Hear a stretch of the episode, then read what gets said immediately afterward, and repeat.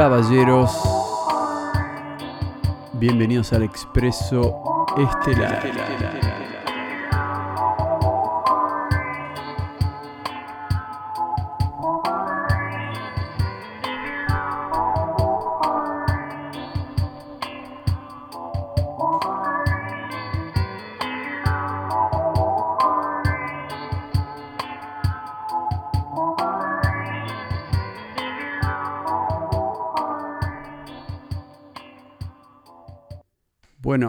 Buenas tardes. Nos volvemos a encontrar en el Expreso Estelar y nos volvemos a encontrar en un nuevo episodio de la civilización desconocida para, para ustedes, los interesados y las interesadas en este tema tan enigmático y misterioso, en este tema que nos atrapa y nos envuelve y nos arrastra por distintos lugares del planeta para investigar sobre esta teoría que parece ser cada vez más real, o por lo menos parece ser cada vez más acertada y cada vez más avalada por los científicos y por la gente más inteligente. Sí, por la gente más inteligente. O por lo menos por la gente que es más inteligente para mí. Es decir, a mí siempre lo que me llamó la atención de esta teoría, de esta civilización, es decir, de esta teoría de la civilización desconocida, fue más que nada que cuando yo vi, o cuando yo veía quienes hablaban del tema, me llamaba la atención. Es decir, muchas de las personas que investigaron este tema son personas que en otras disciplinas han sido muy profesionales, es decir, gente seria. O sea, eso es lo que a mí me, me, atrapó este tema. Fue que no es, por ejemplo, si yo lo compararía con el tema de los ovnis, el tema de los UFOs, el tema de los extraterrestres. Sería muy distinto porque en el tema de los ovnis hay mucha gente que habla de los ovnis, hay mucha gente que, que, cree en los ovnis, que con todo respeto es gente que no tiene credenciales, no tiene, y, y aparte en muchos casos son fraudes. Entonces el tema de los ovnis es un tema mucho más difícil, porque hay, hay que navegar entre todas estas personas que, que no sé, que por ahí tienen traumas, que, es decir, es gente, la gente del, del, ambiente de la teoría de los UFOs y demás, hay un poco más de todo ahí, digamos, hay que navegar por un poco de bullshit, ahí. hay que navegar por un poco de freak show, no sé si se entiende, hay un poco de todo ahí. Entonces hay gente que es inteligente, que, que puede hablar de los UFOs, gente interesante, pero después también hay mucha locura ahí adentro. Bueno, el tema de la civilización desconocida lo que yo siento es que me atrapó porque no hay tanto riesgo. Es decir, la mayoría de la gente que investigó este tema y escribió sobre este tema, cuando vos lees los trabajos y ves también sobre sus trabajos que hicieron en otras cosas, hay mucha gente con credenciales que ha invertido mucho tiempo en, en el avance de esta teoría, en la investigación. Por ende, eso a mí me deja, eso a mí me dice algo, me dice algo. Así que hoy vamos a hablar justamente de una de estas personas, vamos a hablar de una de estas personas que no solo tiene las credenciales, esta persona ya no existe, ¿no? Pero esta persona de la cual vamos a hablar era un miembro de la comunidad científica de su momento y, y cuando propuso una de sus teorías dentro de la comunidad científica, tipos como, o sea, tipos que son para la ciencia moderna como los dioses, estuvieron muy de acuerdo con, lo que decía este tipo. Y, y fue uno de los, fue, fue probablemente la, la, la teoría que dio nacimiento casi a la idea de que la teoría de la civilización desconocida pudiese empezar a trabajarse de una manera científica. Así que va, ladies and gentlemen, les voy a presentar a el gran Charles Hapgood. Así se llama, Charles Hapgood. Charles Hapgood. Bueno, para llegar a Charles Hapgood les quiero hablar un poco de mi propia vida. Y eso es interesante porque también está bueno que sepan cómo yo llegué al tema de la civilización desconocida. Que obviamente es un tema que, que bueno, que, que, que, requiere, no, no, voy a decir que requiere fe, porque no me parece que la fe sea una cualidad realmente. Es como que no puedes, que, no puedes realmente o sea, si vos creerías en la civilización desconocida y, no viste evidencia, me parece que me parece que está mal. O sea, prefiero que creas en cualquier otra cosa. Vos deberías creer en lo que tenés evidencia. Esa es mi teoría, por lo menos, como que es lo mismo con los alienígenas. Si vos tenés evidencia y crees en eso, bueno, eh, me parece que es lo que hay que hacer. Tenés la evidencia, pero si no tenés la evidencia, entonces tampoco puedes creer en eso. Eh, a menos que, bueno, o sea, es decir, por lo menos desde un punto de vista científico, que es el, que es el punto que nos interesa a nosotros. A nosotros no nos interesa que, sí, eh, qué interesante que existe una civilización desconocida, podemos hacer una película. No, bueno, esto no es ciencia ficción, esto es, esto, esto es lo más cercano a historia. Entonces, la idea es, es avanzar pero con evidencia, con, con ciencia. Ahora, ¿cómo llegué yo a esto? Bueno, voy a resumirlo, no, lo voy a, no me voy a meter 100% de lleno en toda la historia, pero lo que sí voy a decir es esto.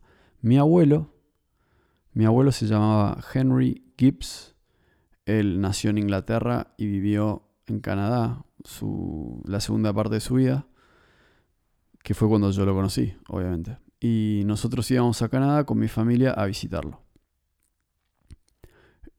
Y por alguna razón que yo desconozco, yo sí sé que él era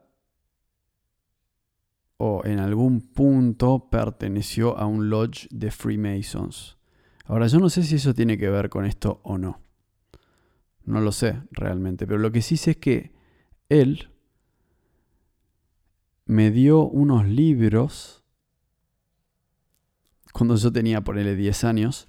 Yo sé que él me dio unos libros a mí y también a mi papá pero es decir, nos educó, él lo educó a mi papá de una cierta forma y después mi papá me educó a mí de una cierta forma, pero es, es como de alguna manera leyendo ciertos libros y creyendo ciertas cosas.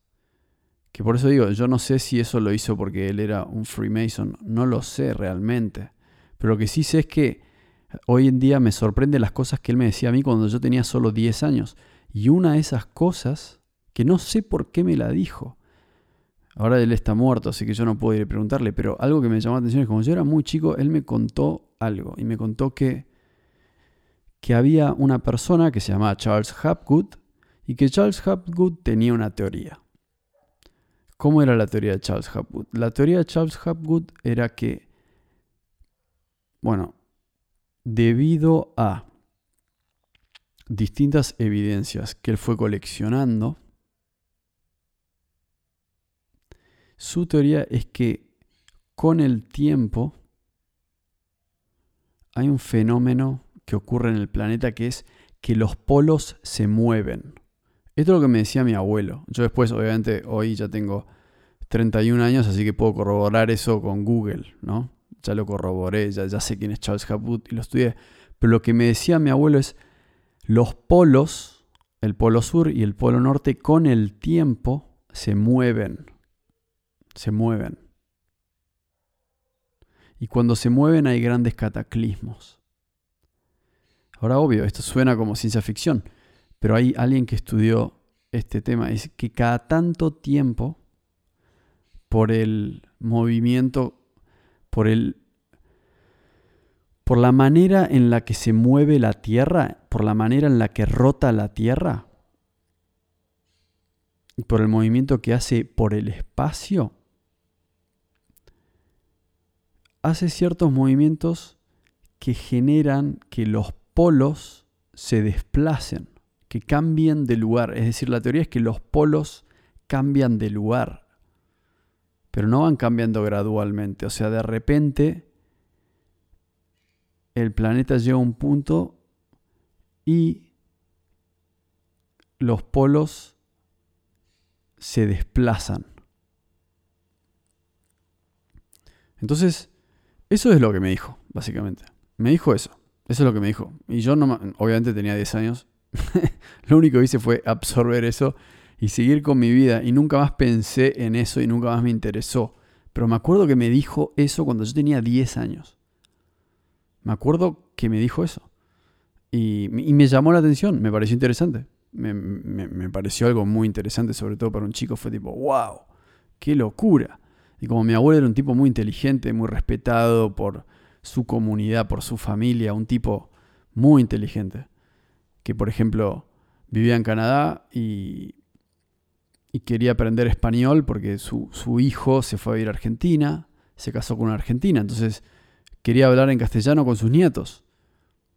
Y, y entonces, para poder hacer eso, él quería, se leyó el Martín Fierro en castellano traduciéndolo en inglés. Es decir, e-, era realmente no era alguien que, decía cosas por decirlas. Era, era alguien que le ponía, le ponía, le ponía huevo al tema. Entonces, me acuerdo que me dijo eso. Bueno, me dijo eso. Y bueno, el tiempo pasó, lo archivé en mi mente como algo interesante. Y después llegó, me acuerdo, en, en después pasaron siete años. Siete años, yo tengo 17 años. De repente estoy en el colegio, estoy en la facultad y, me dicen, tenés que elegir un proyecto. Tenés que elegir un proyecto, un proyecto personal y tenés que escribir tantas palabras sobre ese proyecto.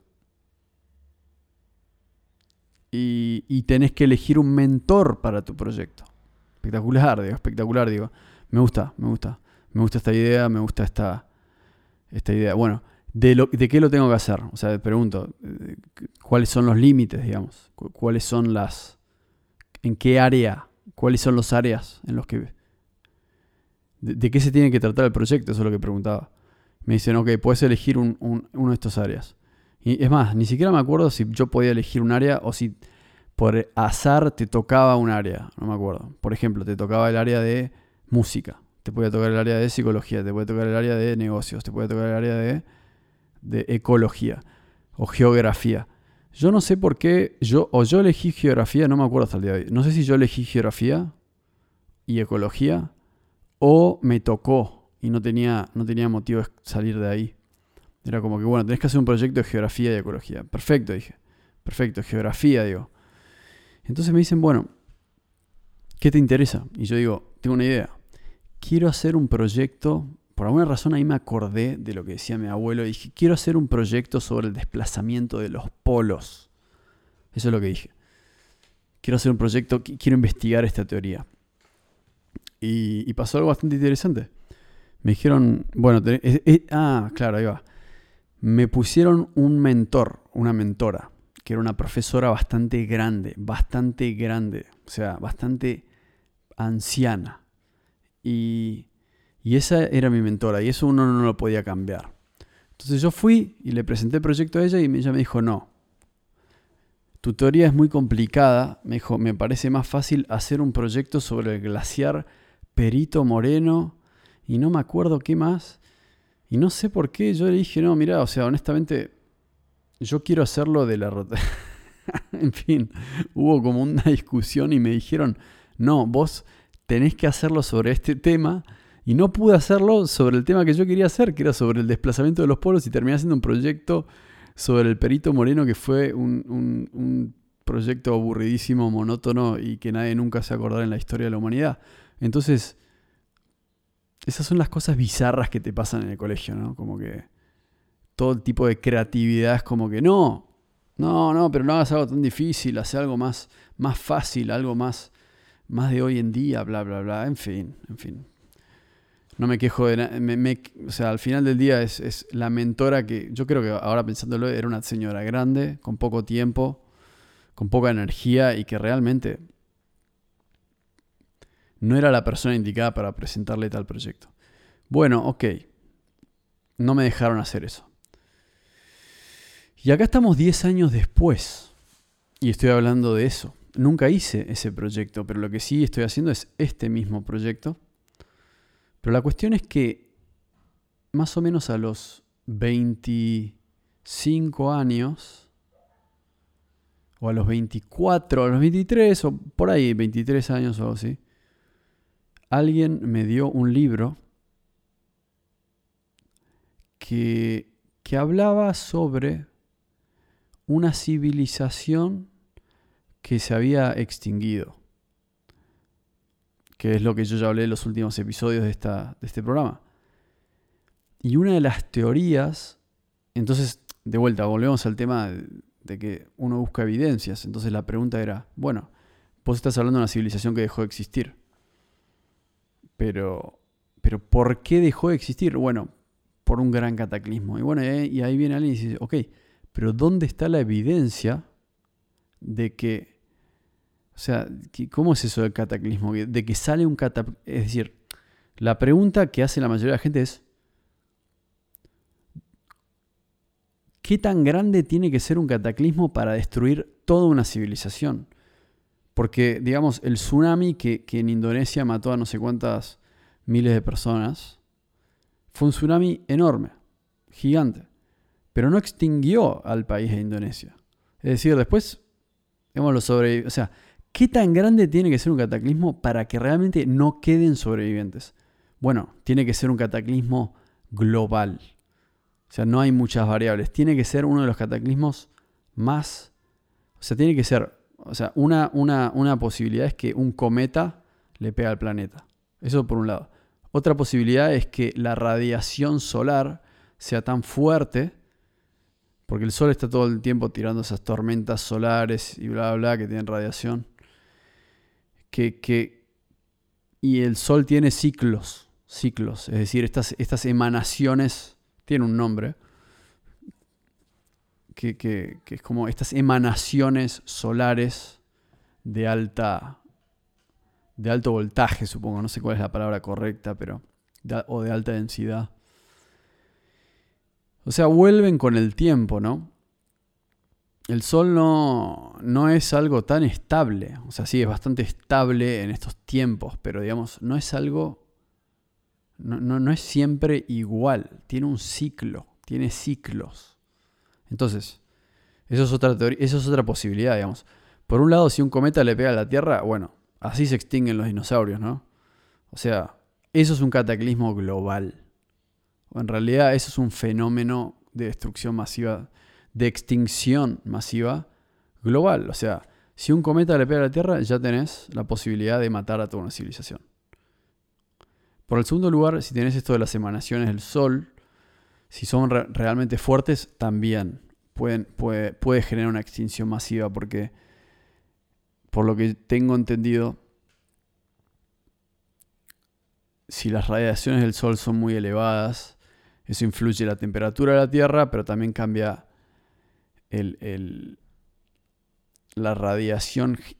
Por lo que entiendo, genera, genera.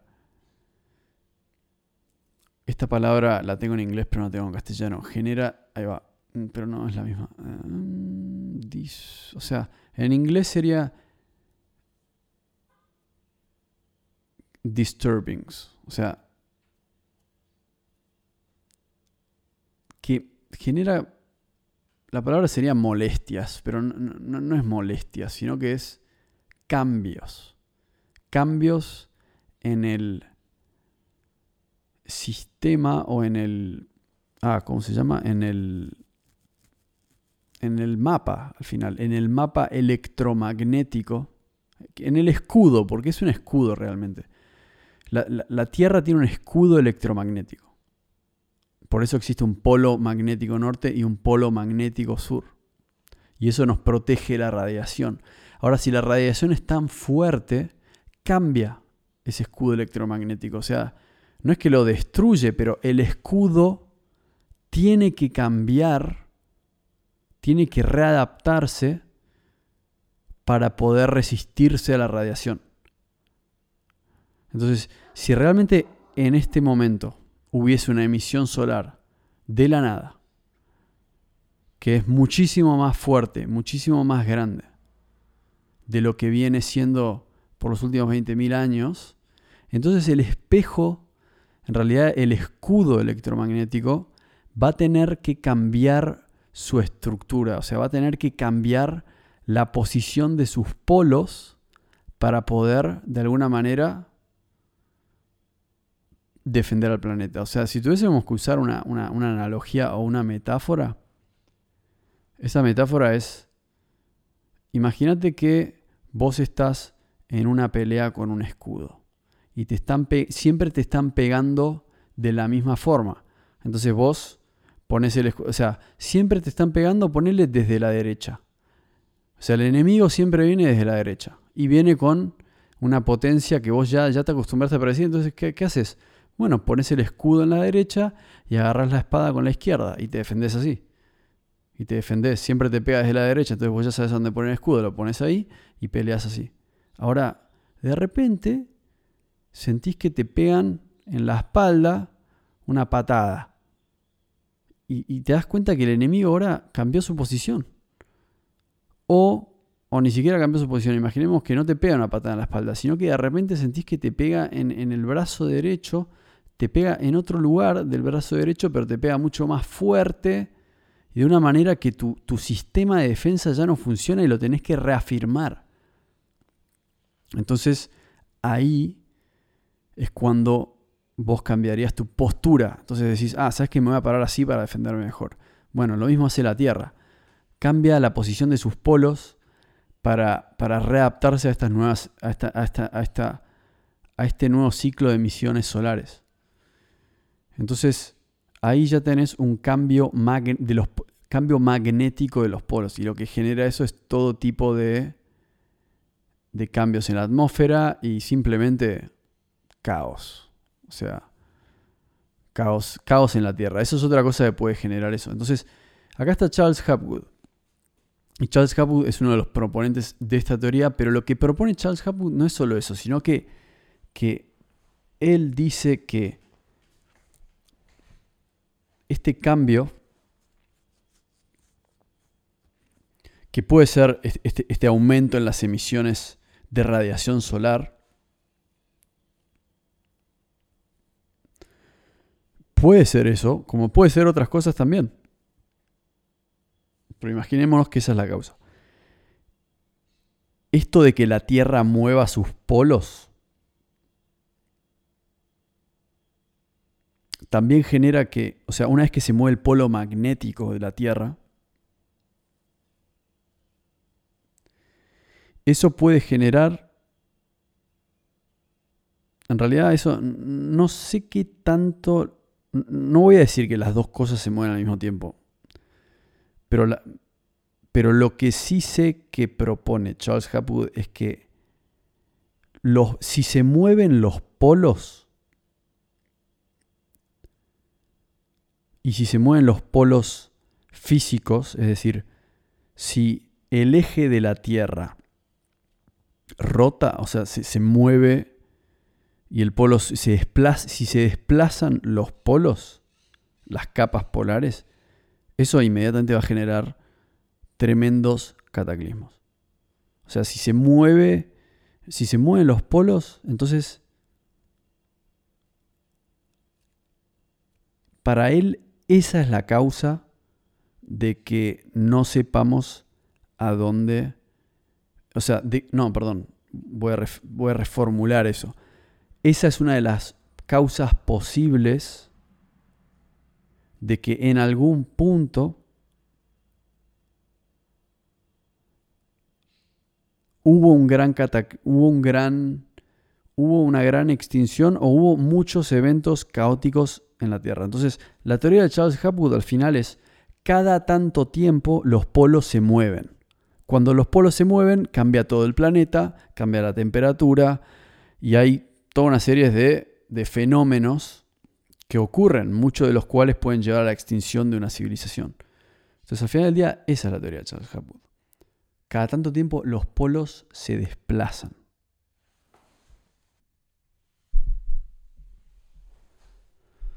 Bueno, Charles Hapgood publicó un libro con su teoría en los años 50 más o menos. Y el libro se hizo famoso. Y una de las cosas que también hicieron que el libro se vuelva famoso, asumo, esto no lo sé por cierto, pero no me sorprendería si lo fue, es que el prólogo lo escribió Albert Einstein.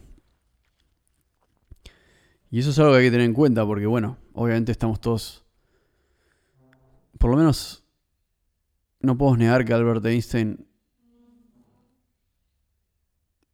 o sea, probablemente Albert Einstein no, escribiría un prólogo sobre cualquier libro, ¿no? Pero la cuestión es que Albert Einstein escribió el prólogo para el, libro en el cual Charles Hapgood postulaba su teoría. Ahora, el tema con, con, con Hapgood no es tanto su teoría, porque su teoría, a lo que yo sé, no está 100% comprobada. Es decir, no está 100% comprobada que los polos se mueven así como así nomás. Pero para mí eso no es el punto acá. Lo importante es que lo que dice Hapgood es que hay un fenómeno cíclico en el cual el mundo se destruye. O sea, cada tanto tiempo el mundo cambia. Cambia su. cambia la estructura del mundo. Y eso mismo, esa, esa teoría, es algo que que no es difícil de encontrar en, en muchas culturas. Por ejemplo, la cultura maya, la cultura azteca y la cultura... Me parece que es la cultura navajo.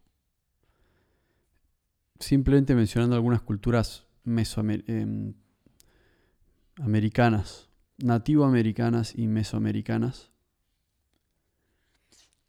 En estas culturas el mito de los cinco mundos o las cinco edades son muy comunes. Es decir, siempre hablan de que primero inventaron un mundo, después ese mundo se destruyó por cataclismos marinos, después hubo otro mundo, ese mundo se destruyó por bla, bla, bla. Entonces, eso es lo que dicen las culturas mesoamericanas. Después si vamos a la India y vemos eh, la cultura hindú, lo mismo, la destrucción del mundo y después la creación de un nuevo mundo, después ahora un nuevo mundo, bla, bla, bla, siempre lo mismo. Después vamos a la cultura griega, lo mismo, la edad de oro, después la destrucción de ese mundo, la edad de plata, la destrucción de ese mundo, la edad de hierro, bla, bla, bla, lo mismo. Esta idea de que el mundo en el que nosotros vivimos ahora no es que es eterno y siempre fue igual, sino que cíclicamente pasan cosas que cambian al mundo. Y lo, y lo, y lo, lo, se podría decir que lo destruyen y después el mundo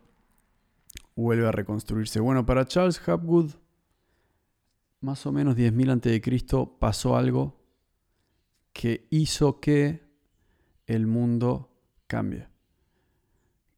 Él dice que hubo algo que hizo que salgamos de la última glaciación. En su teoría eso fue por es decir, en su pensamiento por lo menos, eso fue por la teoría que él plantea, que es que los polos se desplazaron. hubo un desplazamiento en los polos, por ende hubo un cambio, o sea, hubo un cambio en la temperatura, salimos de la glaciación, bueno, aumenta el nivel de los océanos, etc. Y eso genera todo tipo de inundaciones, y, por eso es que en, en 10.000 a.C. esta civilización previa se extinguió. O por lo menos se murió en su gran parte y, y lo que quedó fueron algunos sobrevivientes que, que se distribuyeron por todo el mundo en forma de tribus y que fueron pasando su conocimiento hasta el día de hoy.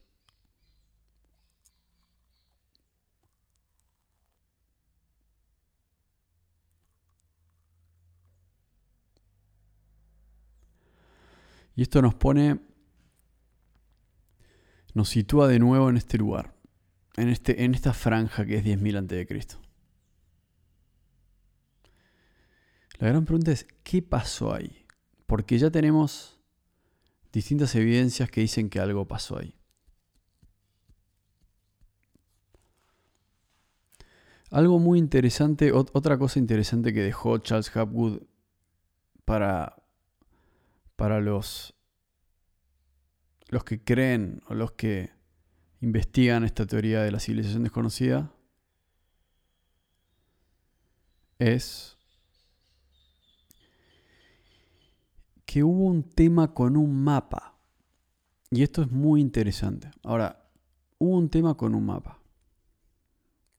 Hubo un tema con un mapa que está en un museo. Si no me equivoco, está en un museo en Portugal. Pero hay un mapa. Y el mapa se llama el mapa de Piri Reis. Pueden buscarlo en Google, Piri Reis Map. Y hay un tema con ese mapa. Y este es el tema con ese mapa. El tema con ese mapa es que es un mapa de más o menos 1500 algo. No sé, 1530, por ahí, ponele. Bueno, cerca. Es un mapa que se usaba en ese momento. ¿Y quién lo usaba? Lo usaba, lo, usaba, un capitán o, o, alguien lo usaba. No sé si Piri Reis mismo. Alguien, alguien usaba ese mapa para, para viajar en su barco. Portugués o creo que era portugués, pero un capitán portugués. Y ese mapa estaba trazado de tal manera que representaba lugares como por ejemplo la Antártica. Bueno, la historia tradicional nos dice que la Antártica fue descubierta en el año más o menos 1800 y pico que antes de eso no se sabía de la existencia de la Antártica. O sea, lo que hay que pensar es esto. Para la civilización que, en la que nosotros vivimos, el hombre, o sea, esto de la civilización, bueno, lo que algunos llaman la civilización occidental, en la cual Colón encontró América, en la cual, eh, eh, para esta civilización en la que vivimos, o sea, América fue descubierta más o menos 1500. Y después, em, eh, o sea, hay que pensar en eso. O sea, la civilización no. Acá es como que. Acá es como que. bueno, acá va la teoría. Acá va la teoría. Esto va, este es el. Lo que llaman. Lo que llaman, perdón, lo que, lo que llaman la gran enchilada. Esta, esta es la gran enchilada. Este, este, este, esta es la gran enchilada. Es decir, eso, eso, es, eso es como decir, esta es la posta. Esta es la gran enchilada. Este es el punto de la cuestión. Este es, esta es, es lo que en inglés se llama the crux. The crux. Cuando, cuando estás escalando una montaña y llegas al crux, al crux, al lugar, al, al lugar más determinante de todo. Bueno, este es ese lugar. Así que ahora estamos ahí. Y esa es la gran enchilada. La gran enchilada es esta. Y ahí va, ahí viene.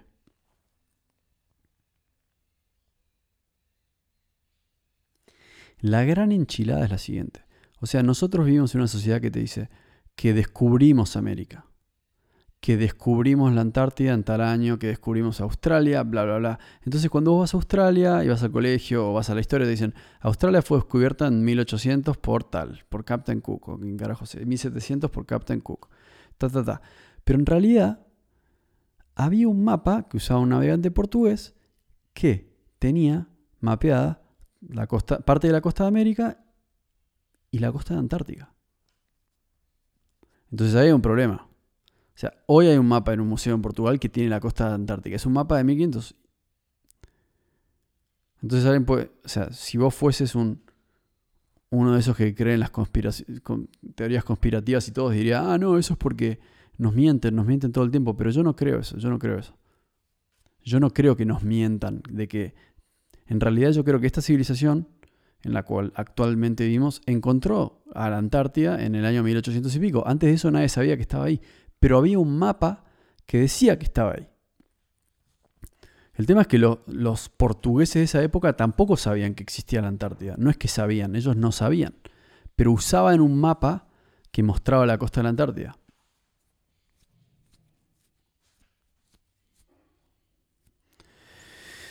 El tema es que cuando les preguntaron, o sea, cuando vos empezás a investigar, porque hay un, este, ya mencioné a, Graham Hancock, que, que, es alguien que investiga este tema, cuando él empezó a investigar este tema, él dijo, yo quiero saber cómo, cómo pasó eso, cómo llegó, cómo puede ser que, que, esté mapeada la Antártida en esa época. Porque los portugueses no sabían que existía la Antártida y nadie sabía que existía la Antártida. Nadie en todo el mundo occidental, ni una persona, y los chinos tampoco. O sea, nadie en todo el mundo sabía que existía la Antártida.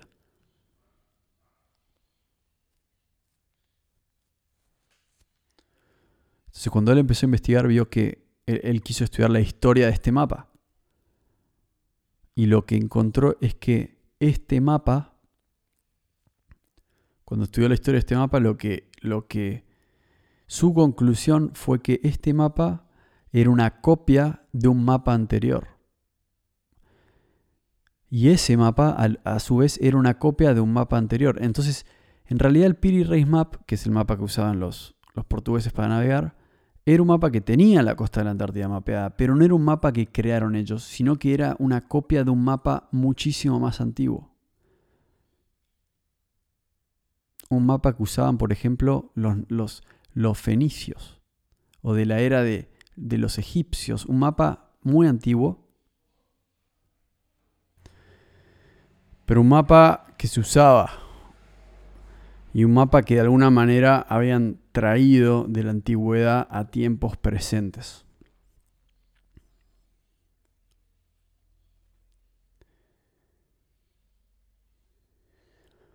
En ese momento, Charles Hapgood, cuando vio el mapa,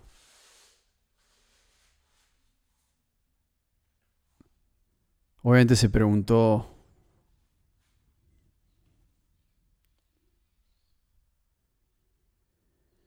se preguntó también, también se preguntó cómo era posible que eso, que eso pase. Lo que él observó fue que en el mapa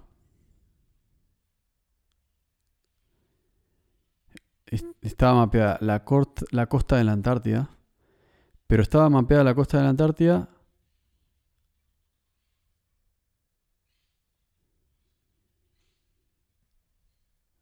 de una manera sutilmente diferente de la que estaría mapeada hoy en día.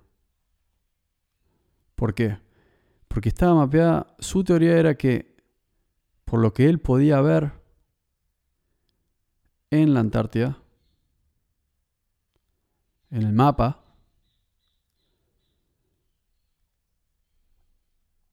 la Antártida estaba mapeada como si no tuviese hielo o como si no tuviese hielo en ciertas partes.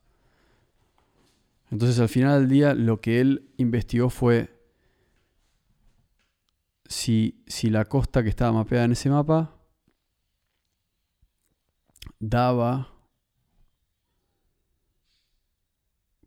con la Antártida, pero en algún momento del, del, pasado. Al final del día lo que él dedujo fue que en este mapa está mapeada la Antártida, pero está mapeada como si fuese la Antártida de, de 10.000 a.C. Pero la pregunta más allá de eso es, ¿cómo termina un portugués de 1500 con un mapa en el cual está mapeada la, la Antártida de 10.000 a.C.? Y eso fue lo que llevó a la teoría de, en algún momento existió una civilización que sabía sobre la existencia de Antártida y eso no, es decir, sabían sobre la existencia de Antártida y conocían su costa como hubiese sido en 10.000 a.C.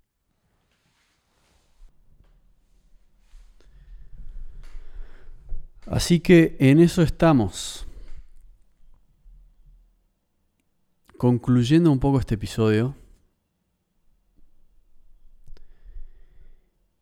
vamos a tratar de conectar todas las, las informaciones que estuvimos recopilando.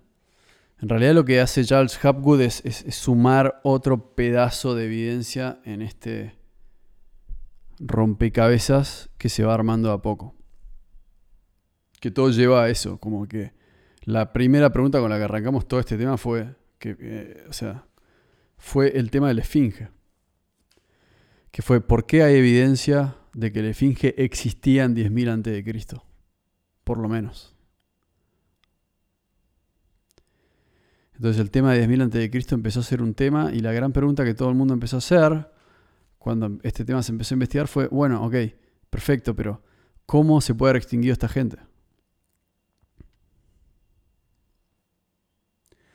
Hoy lo que tenemos enfrente nuestro es, empieza a ser evidencia y empieza a ser una teoría de la civilización desconocida y la teoría de la civilización desconocida, lo que estamos empezando a, a, descubrir es, es esto, porque también hay que usar un poco la imaginación para entender. Yo creo que la gente sin imaginación es la gente que dice, no, es imposible. La gente con demasiada imaginación es la que dice, sí, es verdad, y tenían naves espaciales, y hacían todo esto. No, no, bueno, pará.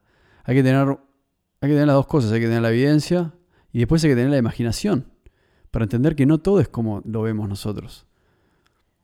Y, usando la imaginación nos podemos imaginar un poco cómo era. Ya tenemos evidencia de que era una cultura oceánica, que sabían mucho de las estrellas. Después de que era una cultura oceánica, por lo cual, si te pones a pensar, entonces es probable que este mapa lo hayan hecho ellos. Es probable, puede ser. Y después, si el mapa lo hicieron ellos, entonces quiere decir que ellos ya conocían la Antártida. La teoría que pusieron en un momento fue que cuando la gente decía, ah, entonces, ¿dónde está esta civilización desconocida? Ok, se extinguieron, pero ¿dónde está? Entonces la gente estos tipos, yo no, sé si Charles Hopwood empezó a decir eso o no, pero hubo gente que dijo está abajo de la Antártida porque ellos vivían en la Antártida. Bueno, yo no sé si eso es cierto, esa teoría a mí personalmente no me cierra, no sé si... Que puede ser cierto, puede ser cierto, pero no me cierra, no me cierra. No iría por ese lado. Yo no estoy seguro que es así. Y aparte no hay evidencia que soporte esa teoría. Pero lo que sí hay es evidencia en otros lugares. Es evidencia en, Perú, es evidencia en México con las pirámides, es evidencia en, Egipto con el esfinge. Ahí sí puedo decir que ahí hay, hay remnantes y restos de una civilización desconocida. Porque cuando, los, cuando vos observás la evidencia arqueológica te está diciendo que esas cosas fueron construidas hace mucho tiempo y cuando finalmente le puedes ver la erosión que tiene, la erosión que tiene la roca, te puedes ir hasta 10.000 a.C. Entonces, Ahí sí tenés evidencia. Entonces estamos viendo una civilización, una cultura oceánica, que sabía mucho de las estrellas, evidentemente una cultura que conocía eh, gran parte del mundo, si no todo el mundo, y que tenía algo tenía en México, es decir, alguna base tal vez era en México, y alguna en Egipto también. Tenía algo en Egipto, tenía algo en México tenía pirámides construidas en Egipto y en México. También tenía, también en la India vemos historias sobre esta civilización desconocida. Entonces, lo que se puede ver es eso.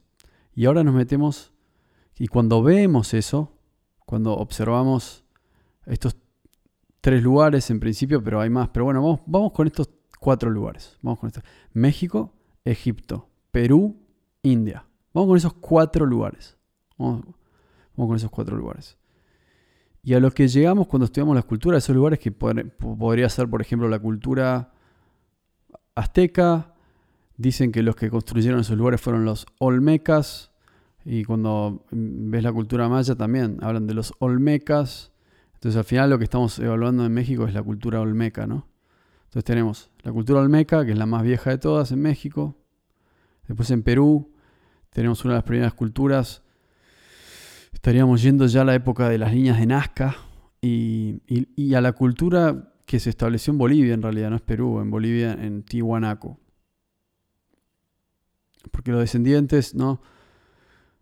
Después de, los incas que estaban en Cusco, decían, no, no, los que construyeron esto fueron los, los, antiguos, los antiguos, los mismos que construyeron Tihuanaco, construyeron Cusco, Machu Picchu. Bueno, entonces queremos saber eso, queremos saber quiénes eran, quiénes estaban ahí, quiénes construyeron Tihuanaco, quiénes construyeron las pirámides de Teotihuacán en México. Porque usted tiene que acordarse que cuando los aztecas llegan a Teotihuacán, ellos dicen, esto ya estaba acá. Bueno, entonces, ¿quién lo construyó?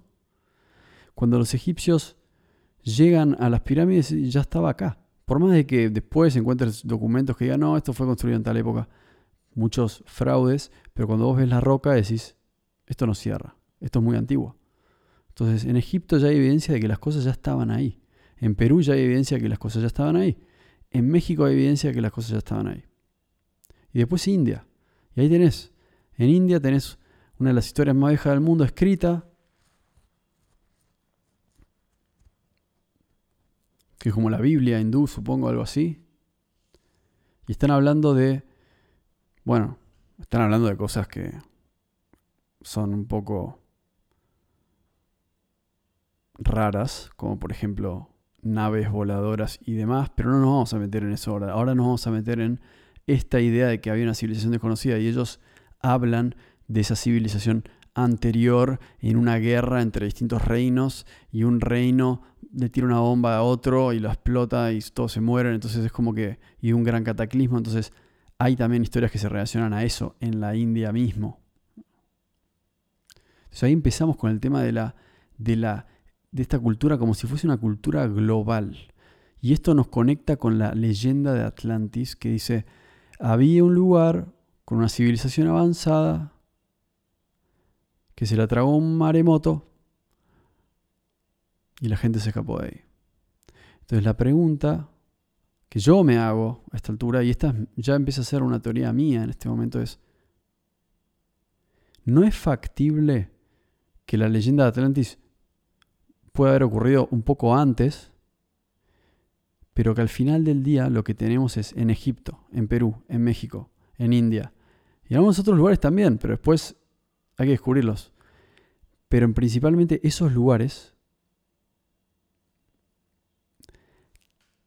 en esos lugares lo que pasó fue que eran colonias de una civilización muy avanzada.